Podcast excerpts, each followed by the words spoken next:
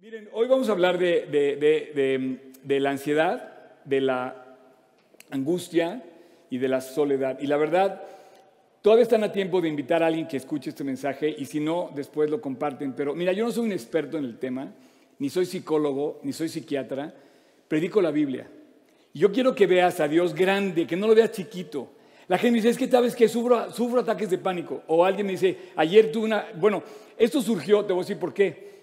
Porque eh, el día de ayer tuve una invitación a hablar a un grupo de jóvenes por Zoom, que un pastor de G316 me invitó a hacer este, este, este tema. Entonces, estuve a punto de decirle que no, porque tenía la prédica de hoy y dije, oye, preparar con una semana muy complicada que tuve yo, dije, va a ser muy difícil preparar dos temas.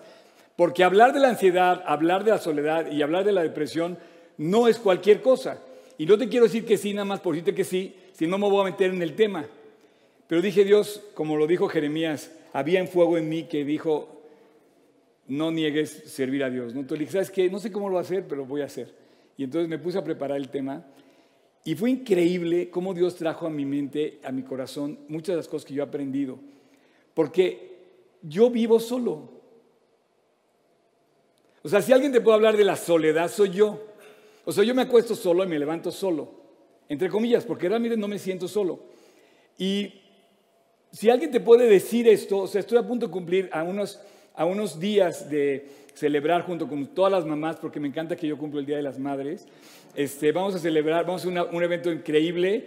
Va, a haber cupo limitado, por favor, ya pidan sus boletos porque va, a estar a reventar esto. Si ahorita está lleno, no sé qué va a pasar ese día, va a haber un evento especial. Y bueno, yo quiero celebrar a las mamás. Las mamás a mí se me hacen un, un- un testimonio de guerrer, de- de- de mujeres que son luchadoras. Y hay muchas mamás que son mamá, papá, empresaria, este, educadora. No, hay mamás que hacen millones de cosas. La verdad, eh, las mujeres tienen un, un- como un celo muy especial cuando se, cuando se vuelven mamás y, y- y de verdad ejemplares, cómo defienden el- a sus hijos, ¿no? En el, en el buen sentido, en el, en sentido correcto, ¿no? Entonces, eh, Estoy a punto de cumplir 60 años, a, dos semanas prácticamente de cumplir 60 años, y te puedo decir que si alguien sabe del tema, soy yo, o sea, vivo solo, estoy solo, soy soltero, y soy soltero, y la verdad, me sentía solo a los 18 años, me sentía angustiado a los 18 años, y me sentía triste a los 18 años, como diciendo, ¿qué- ¿a qué trata la vida? Pero nunca más me sentí solo a partir de los 18 años. ¿Qué pasó en mi vida a los 18 años? Bueno, entró en mi corazón la presencia de Dios a través de su Espíritu, que se quedó a morar en mi corazón y que ahí ha estado desde entonces. Llevo 42 años viviendo para Cristo y la verdad, el primer versículo que encontré fue eh, el, de Isaías 41:10, que dice, no temas porque yo soy contigo, no desmayes porque yo soy tu Dios que te esfuerzo, siempre te ayudaré y Dios lo ha cumplido. Entonces, si ya cumplió 42 años, seguramente los siguientes 42 los va a seguir cumpliendo. Pero, ¿qué, es la soledad? O sea, ¿qué- de, verdad es un tema muy importante. Y no me digas que yo, no te puedo decir que yo no me he sentido solo de repente o deprimido de repente. Pero lo padre de todo es que vamos a hablar de lo que dice la Biblia acerca de la soledad, de la depresión y de la ansiedad.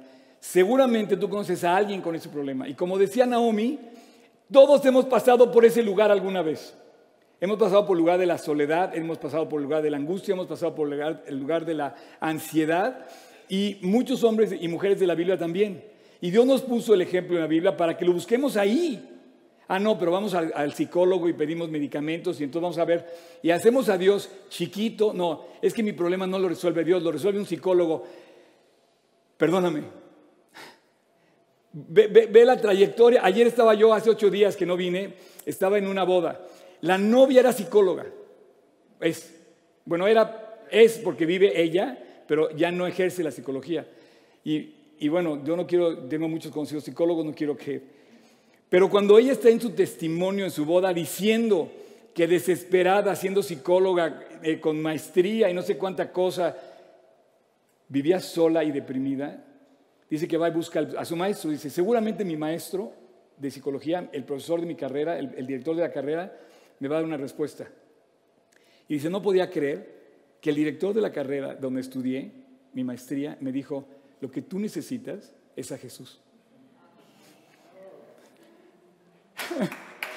En serio. Entonces, o sea, cuando Dios te dice, nunca te dejaré, o sea, Dios te dice, nunca me, te desampararé, o Dios es un mentiroso o Dios realmente nunca te deja. Pero lo que pasa es que tú y yo hacemos grande al psicólogo y chiquito a Dios y le tenemos miedo al ataque de pánico. Oye, ¿y qué tal si el ataque de pánico no se vuelve tu tiempo más hermoso de la vida y de victoria con Dios?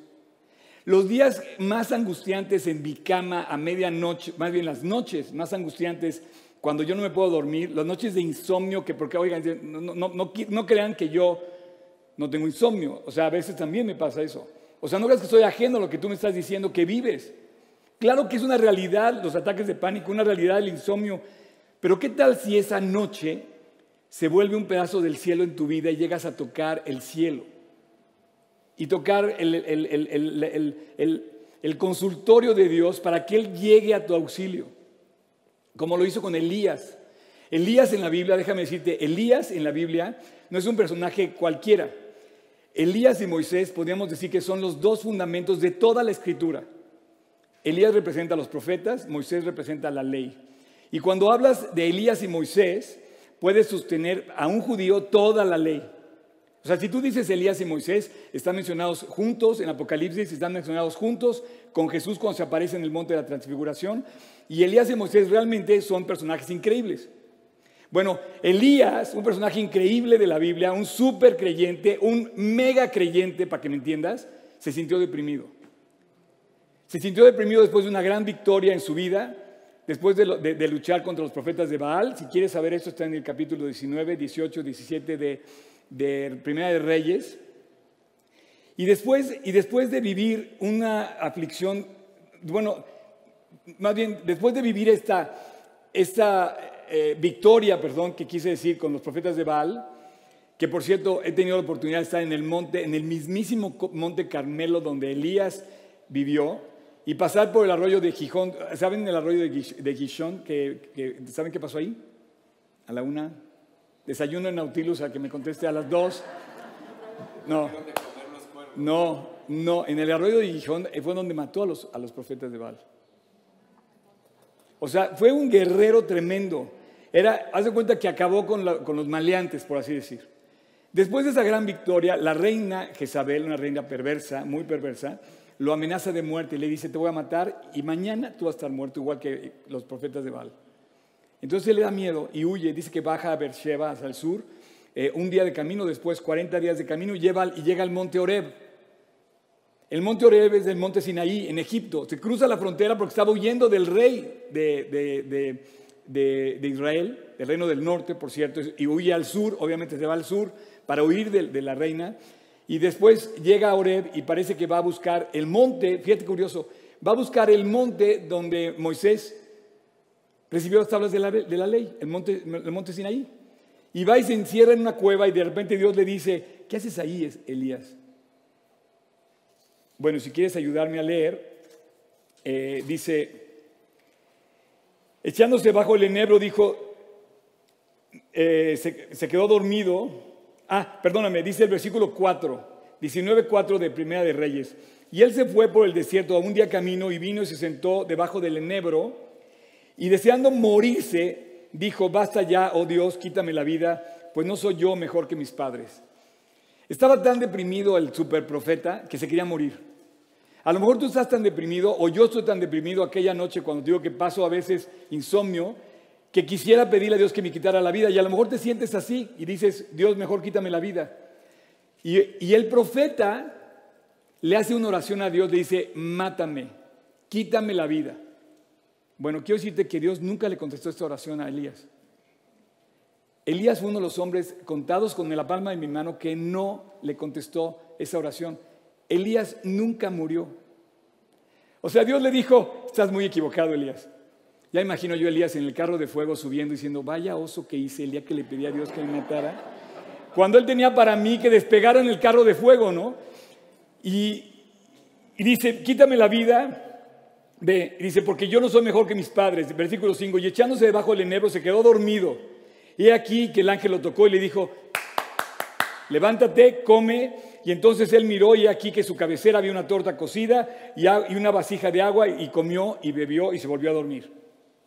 Versículo 7, y volviendo el ángel de Dios la segunda vez lo tocó y le dijo, levántate, come, porque el largo camino te resta. O sea, ¿cómo? Estoy deprimido, me quiero morir, no quiero hacer nada, estoy huyendo y todo me dices que tengo que hacer muchas cosas. Sí, Elías, tienes que hacer muchas cosas. y se levantó pues y comió y bebió y fortalecido aquella comida, 40 días caminó y 40 noches hasta llegar a Oreb, el monte de Dios, el monte que es Sinaí en Egipto. Y ahí se metió, si tú ves el mapa, bajó bajó desde Carmelo, que es el norte de Israel, cerca de la montaña del Líbano, baja desde el Carmelo, camina hasta Beersheba, se baja todavía porque estaba huyendo de la reina, quería que no la atraparan, y se va a otro país, se va a Egipto, y se esconde en el monte Sinaí, y ahí se metió en una cueva donde pasó la noche, y vino palabra de Dios, dice, ¿qué haces aquí? Yo imagino a Dios como tu mejor psicólogo la noche de tu desvelo y de tu insomnio, diciéndote, ¿qué haces aquí, Oscar? Tengo mucho para ti. Tengo muchísimo para ti. ¿Por qué estás deprimido? ¿Por qué estás ansioso? ¿Por qué estás...? Y entonces le dice, he sentido un, vivo fuego por, ti, Dios, pero los hijos de Israel han dejado tu pacto, se han, han, derribado los altares, han matado a los profetas y solamente yo he quedado. Él se sentía solo. Solo. Solo yo he quedado, dice. ¿No dice eso? Uh, y solo yo he quedado. Él se sentía solo y no estaba solo. Vamos al versículo 14, dice, y respondió por segunda vez la misma cosa que decía en el capítulo, en el versículo 10. He sentido un vivo, un vivo fuego por Dios, porque los hijos de Israel han dejado tu pacto, han derribado tus altares y han matado a espada a tus profetas, y solo yo he quedado y me buscan para quitarme la vida. Dos veces menciona que se sentía solo, evidentemente estaba ansioso y evidentemente estaba deprimido. Te voy a platicar de dónde viene la depresión y a dónde va la ansiedad. Tiene que ver con el presente, el futuro y el pasado. El presente, el futuro y el pasado. Normalmente la depresión viene como, como estuvo tu pasado. Si hiciste algo malo, si te hicieron algo malo, si sufriste alguna cosa, te deprime. El futuro tiene que ver con la ansiedad. Quién sabe qué va a pasar, cómo va a pasar. Pero el presente, el presente es que vamos a hablar al final, en el punto 5 que te voy a decir. Entonces dice, vuélvete por tu camino, versículo 15, y por el desierto de Damasco, fíjate más, o sea, regresa otra vez, sube hasta el norte otra vez, y vas a llegar y vas a ungir a Asael por rey de Siria y a Jehú por rey de Israel y a Eliseo. Wow. No, yo veo esto y digo, no, no puede ser. Versículo 18. Y haré que queden contigo siete mil personas cuyas rodillas no se doblaron ante Baal bueno, para no hacerte más larga la historia, Dios le dice, levántate, Elías, tengo mucha chamba para ti, una chamba increíble. Primero, no vas a morir. Él no sabía que no iba a morir, pero le dijo, no vas a morir.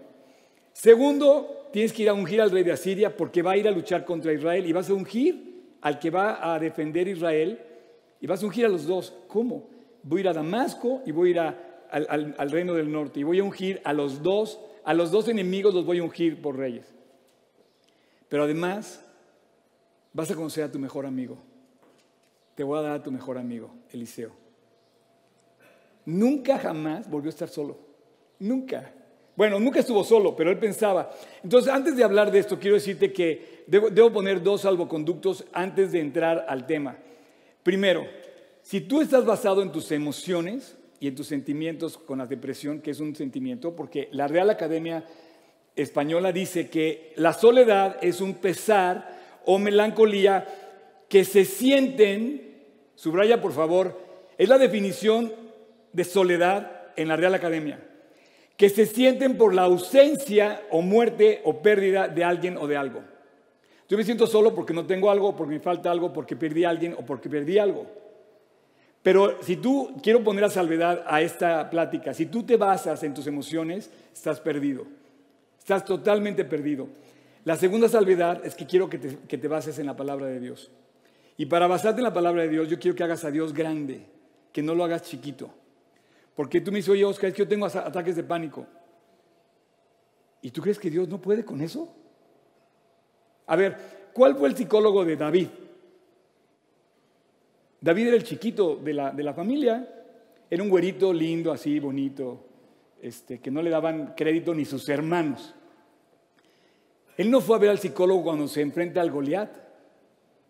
Él agarra y le dice, se para enfrente de David, chiquito como estaba, y le dice, tú vienes con espada, pero yo, yo vengo en el nombre de Dios de los ejércitos, y tú hoy vas a quedar en el suelo.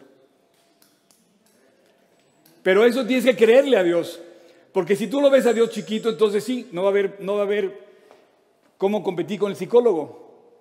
O sea, tú tienes en el altar al psicólogo y tienes a Dios en el banco de las reservas. O sea, tu goleador más importante lo mandas a guardar. No, no, no, ¿sabes qué? Yo tengo que ir a ver al psicólogo, no puedo leer la Biblia porque tengo que ir a ver al psicólogo porque soy muy ansioso. Espérame, Señor, levántate, levántate, levántate. Come, come, come, come. Ahí está la receta, ¿eh? Levántate, come, duerme Oye, todos los que sean coaches aquí, de, verdad, tienen en gran parte la medicina. Porque mucha de la medicina de las, de las ansiedades y de las, y de las em, eh, depresiones está en la salud, no en las medicinas que te contaminan más con drogas. Porque te meten drogas que tienes después que limpiarte. ¿Y cómo puedes limpiarte eso? Levantándote, haciendo ejercicio, durmiendo bien, comiendo bien y creyéndole a Dios.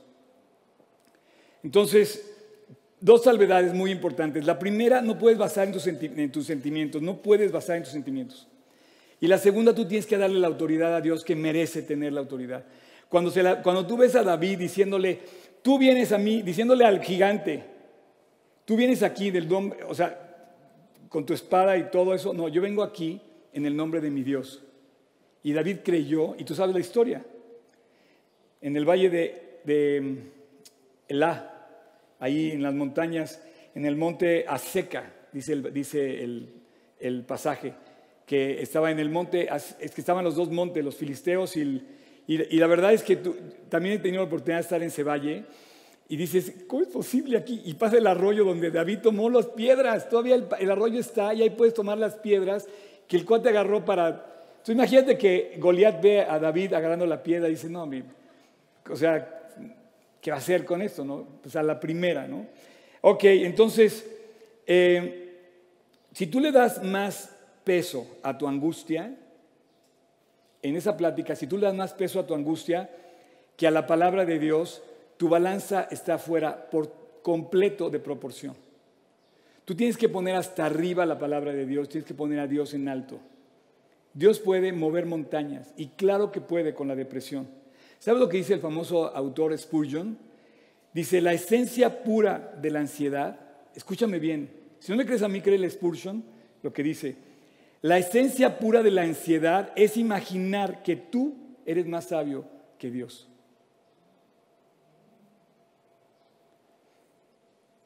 Repito, la esencia pura de la ansiedad es imaginar que tú eres más que Dios. O sea, tú le dices, no, Dios, es que yo prefiero ir a ver esto. Tienes en tus manos al Dios de los ejércitos, tienes en tus manos todo. Y bueno, te voy a decir otra cosa.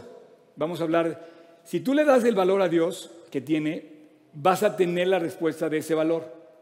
Pero mucha gente le da mucho valor a cosas que no tienen autoridad. La Biblia tiene autoridad. La Biblia tiene toda la autoridad. Ahorita yo le decía a este político, perdóname, pero este libro, sobre esto juran los reyes y los presidentes. Tú necesitas conocer este libro. No, Dios me dio una gracia para hablarle.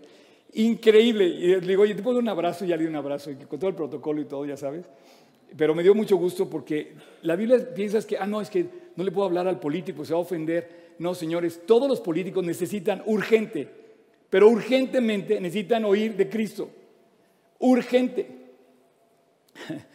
Dice la Biblia que dichosa es la nación cuyo Dios es el Señor. Entonces yo te decía, si tú le das un crédito a Dios en su palabra y le crees, vas con, con el 50% de la medicina de salud para tu vida. ¿Qué fue lo que yo hice? Me, me hicieron una pregunta ayer los chavos y me dijeron, oye Oscar, ¿pero qué haces en una noche de insomnio o en un ataque de pánico. Y le dije automáticamente, le dije, canta. Lee la Biblia. O sea, no me imagino pasando por una noche de angustia sin agarrar mi Biblia. Bueno, ya, si ya no pude dormir, bueno, pues ya de plano me levanto, pongo a oír y me pongo a leer. Y muchas veces si me quiero dormir, apago la luz y pongo mi celular en audio y pongo, empiezo a oír los salmos para quedarme me quedo dormido. Y entonces de, repente resulta que la noche más angustiosa de mi vida se volvió la bendición de la enseñanza que Dios tenía para mí. Y entonces tú conviertes la noche de maldición en la noche que conociste a Dios. Como dice Job, no tú, no tú, champ, tu tocayo. Como dice Job en el capítulo 42, ¿tienes ahí el versículo? El versículo de Job dice, de oídas te había oído. Pero hoy, esta noche de mi angustia, que tanto pasé dificultades, hoy mis ojos te ven. ¿Qué tal si un día que estás en, en, angustia, Dios te saca adelante y ese día clamas a la victoria de que Dios te pone delante su presencia, su consuelo, su esperanza? Descubrí en las noches de angustia, por ejemplo, que gracias a que Él está vivo yo puedo quedarme dormido. O sea, Él no depende, la vida no depende de que yo esté dormido o despierto. La vida depende de que Dios está despierto. Y eso cambia toda la perspectiva. Pero ¿qué, qué, sabe lo que pasa? Que muchas personas le dan más crédito a otras cosas que a Dios.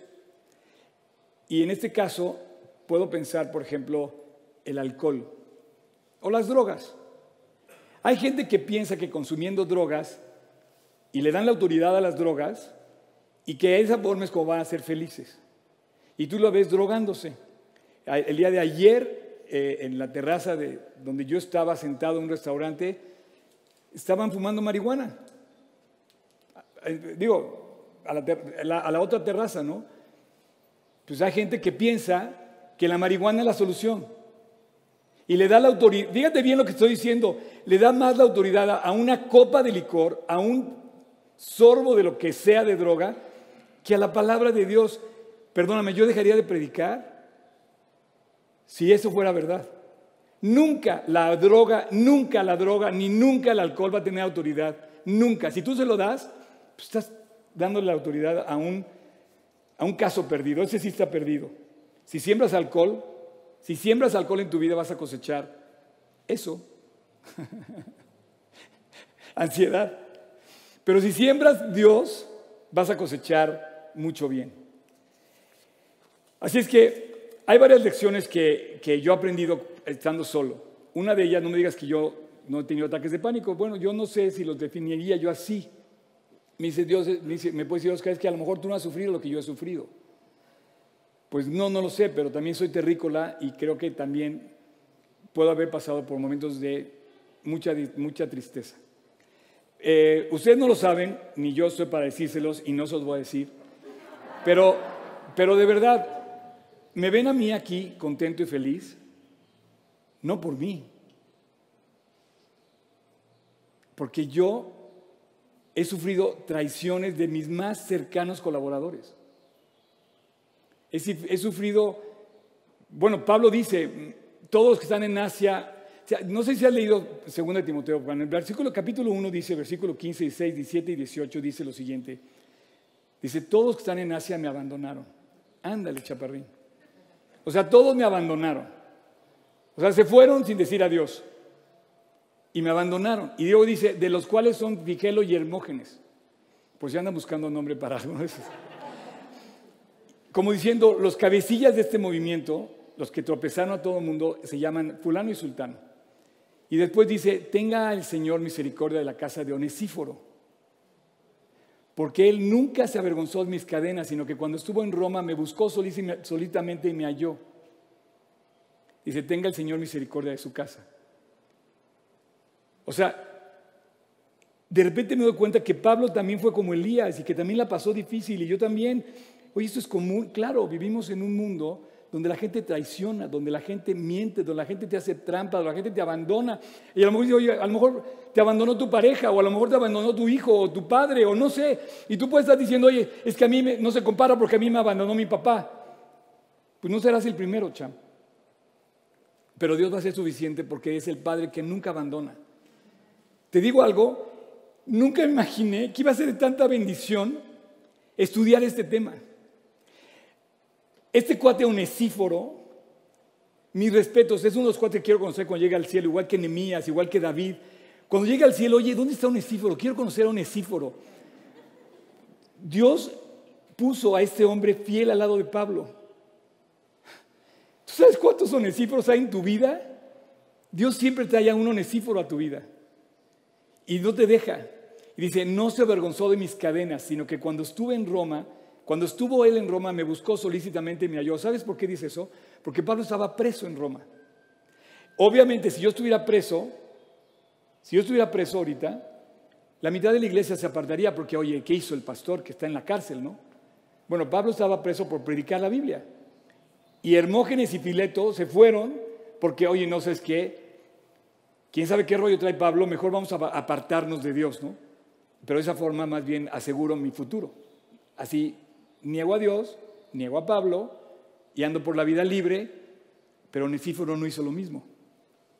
Onesíforo fue a buscarlo, no se avergonzó de sus cadenas y fue fiel con Dios y con su amigo. Entonces tú le puedes dar más crédito a quien quieras. Te puedes dar más crédito a, a una copa de ron o de tequila o de mezcal, que ahora está de moda el mezcal, ¿no? O el gin, gin, o de vino, o de cerveza. Eh, salud, puedes decir. Y sabes en el fondo que lo que menos te va a dar es algo bueno. Ok. Yo no tomo, ¿eh? Yo no tomo ni una gota, es más, no tomo ni refrescos. Y si, y si piensan que pueden llegar a los 60 años como me ven, pues no tomen. O sea, yo no aplico para, para decirte que el vino me hizo bien y que... No, no, no. Yo no tomo más que agua. Eh, a veces tomo algunos jugos de, de cold press también. Lo primero que vamos a aprender, eh, estoy pensando, ¿cuánto tiempo llevamos ahorita? Es que no sé si me va a dar tiempo de terminar todo. ¿Cuánto? Ah, 24, ok. Lo que pasa es que estoy pensando que igual me va a dar para, este tema para más, porque quiero decirte cinco lecciones. Pues no, me, no he entrado todavía a las cinco lecciones. Pero quería dejar esto en, firme porque nosotros tenemos miedo de hablar el tema. Es como hablar de la pornografía, que no queremos tocar el tema, no queremos hablar de cosas así. Pero tenemos un gravísimo ataque sobre estos temas en la sociedad y sobre todo en la iglesia. El ataque de, sí, de, los chismes por un lado y de la pornografía por el otro, de la, y todo esto somos objeto, podemos ser objeto de, podemos ser víctimas de estos ataques. ¿Para qué tenemos que ver esto? Para darte cuenta que tú no puedes darte el lujo de vivir por encima como si no pasara nada. Si es un hecho que hay ataques de ansiedad, si hay un hecho que hay soledad, si es un hecho que la gente anda deprimida, si es un hecho que no sabemos qué va a pasar, si es un hecho todo eso, pero también es un hecho que Dios vino a esta tierra y amó al mundo de tal manera que dio a su Hijo, para que todo aquel que en el que no se pierda, más tenga vida eterna. Quiero decirte que si tú no confías en eso, encima que estás deprimido y estás, ansioso y estás solo, encima estás pecando. Porque si tú no crees a Dios, no creerle a Dios es un pecado. Y dejar de creer en el amor de Dios, repito, dejar de creer en el amor de Dios es un pecado, porque Dios dice que de tal manera nos amó que vino al mundo para morir por nosotros. Acabamos de cantar aquí arriba, solo a ti te adoraré, Acabamos de cantar diciéndole, sella y toma hoy mi vida, Dios eternamente. ¿Qué creen que pudo haber hecho en la vida de los que compusieron esas notas como para que le den a Dios el más alto honor en sus canciones? Johann Sebastian Bach no compuso otra cosa más que cosas que honraran a Dios, lo mismo que Händel. Entonces, hay varias lecciones importantes y la primera que te voy a decir es que cuando tú estás solo o estás angustiado o estás deprimido, siento que te descubres realmente quién eres. Lo primero, porque andamos por la vida pensando que somos Juan Camaney, si alguien me está viendo en España, a lo mejor no sabe quién, pero es un dicho aquí, Sudamérica, así como el muy, muy, este, y andamos por la vida presumiendo las cosas, diciendo que todo lo podemos, pero cuando viene la depresión, cuando viene la ansiedad, cuando viene la angustia, viene la soledad, te dan cuenta, ¿sabes qué? No eres eso que pensabas. Y entonces agarramos el justo lugar que tenemos. Cuando fueron a buscar el rey de Israel para ungirlo después de Saúl, resulta que le presentan a los seis hermanos mayores de David y Samuel se fue con la finta. Samuel pensó que el grande iba a ser el, rey y le dice Dios, no mires a su parecer porque yo lo menosprecio. Dice, porque el hombre ve lo que está delante de sus ojos, pero Dios ve el corazón. Y el corazón que es para el rey de Israel es el del más chico, que curiosamente tú conoces la calificación que Dios le da a David como diciendo, el hombre que tuvo un corazón como el de Dios. Increíble. Entonces, lo primero que, tú descubres, o David descubrió cuando, cuando se encuentra que, que sus hermanos no fueron escogidos, encontró que el lugar que tenía era el menor, pero que para Dios era el mayor. Entonces, por favor, nunca te menosprecies, aunque estés en la lona. Dios te ama y Dios tiene un reino preparado para ti. Cuando tú puedes ver quién eres realmente, cuando sabes quién, es, quién, quién, quién eres, es en los tiempos difíciles. Es cuando de repente te das cuenta que no puedes. Me encantaría ver esto, por ejemplo, el día de Rockefeller. Que Dios le diga quién es. O, o no sé, o Bill Gates, algo así, ¿no? Pensamos que son así los non plus ultra. Pero, pero hay momentos donde dice Dios, no, espérame, tú eres un terrícola, igual que todos los demás. Eh, y nos pone Dios en la realidad de quiénes somos. Entonces, porque se convierte en la ansiedad precisamente en, esos momentos de difíciles, porque nos damos cuenta que como no podemos, no sabemos qué va a pasar. Pero si tú de repente le das la vuelta al asunto y dices, oye, soy el más chico, soy el más débil, soy el más pequeño, soy el que menos cualidades tiene, soy el más desprovisto, y de repente dice Dios, y a ti te voy a usar, tienes el favor de Dios, no lo que tú estás pensando. Y eso me pasó a mí. No sé cómo explicarte, pero yo no pensé jamás estar parado aquí. Yo pensé que era el menos favorecido. Bueno, algunas personas todavía lo siguen pensando. pero yo la verdad de repente veo y digo, Dios, realmente has usado mi vida para hacer muchas cosas que yo jamás me sentí capaz para hacerlas. Pero ¿qué tal si en un momento de ansiedad tú te descubres realmente y le dices a Dios, quién es en tu vida y quién eres tú. Y que te aceptes como eres. Te quiero poner un ejemplo. Todas las pruebas tienen un propósito. Y algunas veces he contado este, este, este ejemplo y se lo voy te lo voy a contar otra vez hoy. Resulta que, que yo, mi juventud, este, tenía un problema que me deprimía. ¿Te acuerdas? La depresión tiene que ver con el pasado, la ansiedad tiene que ver con el futuro. Por lo menos ya sabemos distinguir esto. A mí me deprimía el acné. Cuatro letras, A-C-N-E. Acné. Y no creas que me daban así como que un, como que un, y que me pellizcaba ya. No, no, no, eran unos bolovanes que me salían en la frente aquí así. Y todo el mundo me decía, ¿y ese cuerno que tienes enfrente? Obviamente, imagínate un chavo de 15 años, lo matas con eso. ¿Qué haces? Lo apartas, se aísla, se va, se esconde, no quiere salir, no quiere tener amigos. Y entonces ese era yo. Y así crecí, buscando tener la, aprobación de mi papá, de, mis, de, mis, maestros, buscando tener la aprobación de quién, de quién podía ser yo. Yo nunca pensé a los 14, 15 años que yo tenía futuro. Yo pensé que me moría con el acné, de verdad. Una vez me acuerdo que fui a, a, este, a Nueva York a ver, tenía boletos para ver el partido de tenis de la, de la, del famoso torneo de tenis de Nueva York, del Flushing Meadows, del US Open. Y estuve a punto de no ir porque no quería salir a la calle. Entonces, un día escuché un consejo que me dio mi pastor y amigo Juan Manuel. Y un día me levanté, me vi al espejo y con todos mis acné le dije, Dios, por ese cuate que está ahí, te doy gracias. Tú sabes por qué tengo esto. Y sabes por qué no tengo cáncer, ¿verdad? No sé, no me gusta lo que tengo, no me gusta mi cabello, no me gusta mi cuerpo, no me gusta lo que, lo que quieras ponerle. Yo te puse acné, pero puedes decirle, oye, estoy muy gordo, oye, estoy muy flaco. Vaciado, porque cuando yo veo a un cuate flaco, le digo, oye, ¿quién cree que puedes comer todo? No, yo sufro porque tengo, quiero subir de peso. Y yo dije, ¿cómo? Yo quisiera estar así. Pero, pero ahí ves cómo todo está en la cabeza. O sea, y finalmente Dios me hizo aceptarme como soy, me hizo aceptarme como soy, y en ese momento el problema del acné en mi vida se, se quitó para siempre. Para siempre. ¿Y sabes quién me lo dijo?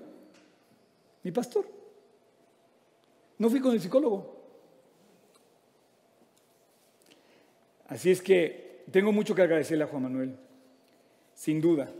Tengo mucho, de verdad. Eh, tengo varios conceptos, y a su esposa también. Su esposa fue increíble en muchas cosas que me dijo. Bueno, quiero terminar, eh, no, voy a, poder hablar de los otros cuatro puntos. Eh, los próximos sí causan honorarios. no, no es cierto. Nos vemos el próximo domingo y concluimos la, plática sobre la depresión, la ansiedad y la soledad. Y, tenemos mucho que, seguir comentando. Creo que faltan cosas muy, muy interesantes. Quiero terminar diciéndote que, que el futuro es lo que nos pone ansiosos y el pasado los que nos ponen depresión. Pero ¿qué es el presente? En el presente está lo más anhelado. Tú no puedes tener el futuro porque todavía no llega. Tú a lo mejor quieres casarte como, como el otro día había una persona, es que ya quisiera que, que ver a, mis hijos crecer, decía esta persona, ¿no? Y, apenas tienen ocho años, ¿no? Y, le digo, bueno, pues ok, pero, pero todavía no lo puedes ver. O sea, te quiero decir que la salud está en el presente. La salud está en el presente. Si quieres pasar, Pato, por favor. La salud está en el presente. En el futuro está la angustia y en el pasado está la depresión. Pero la salud está en el presente. Por favor, ponte de pie, pellizcate o pícale la costilla al de al lado, pero dile, oye, ¿sabías que tú en el presente puedes estar sano? Sí, porque la salud en el presente te permite acercarte a Dios en este momento y establecer una comunión personal con Dios y en este momento tu comunión con Dios se vuelve la realidad de lo que es.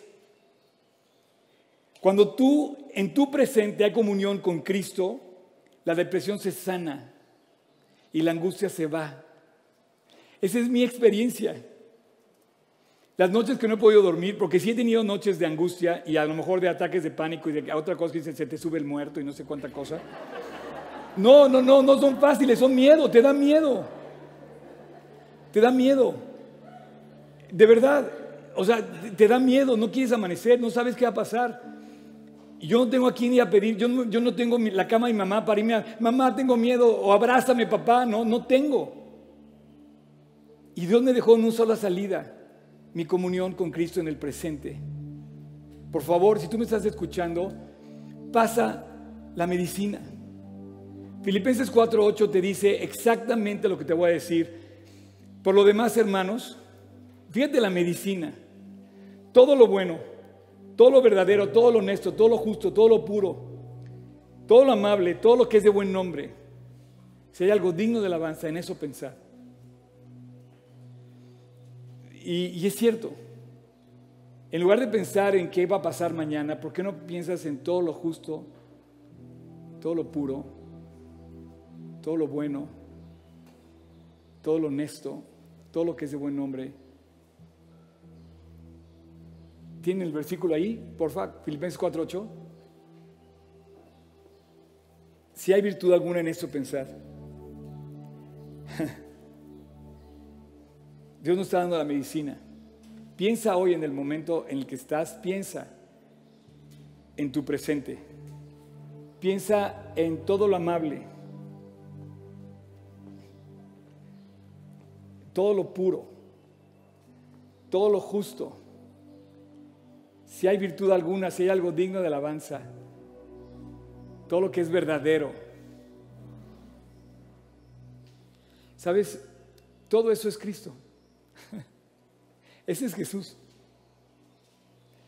Él es justo, Él es puro, Él es amable, Él es, de buen, él, es buen nombre y buen hombre también. Si hay algo digno que alabar es Jesús.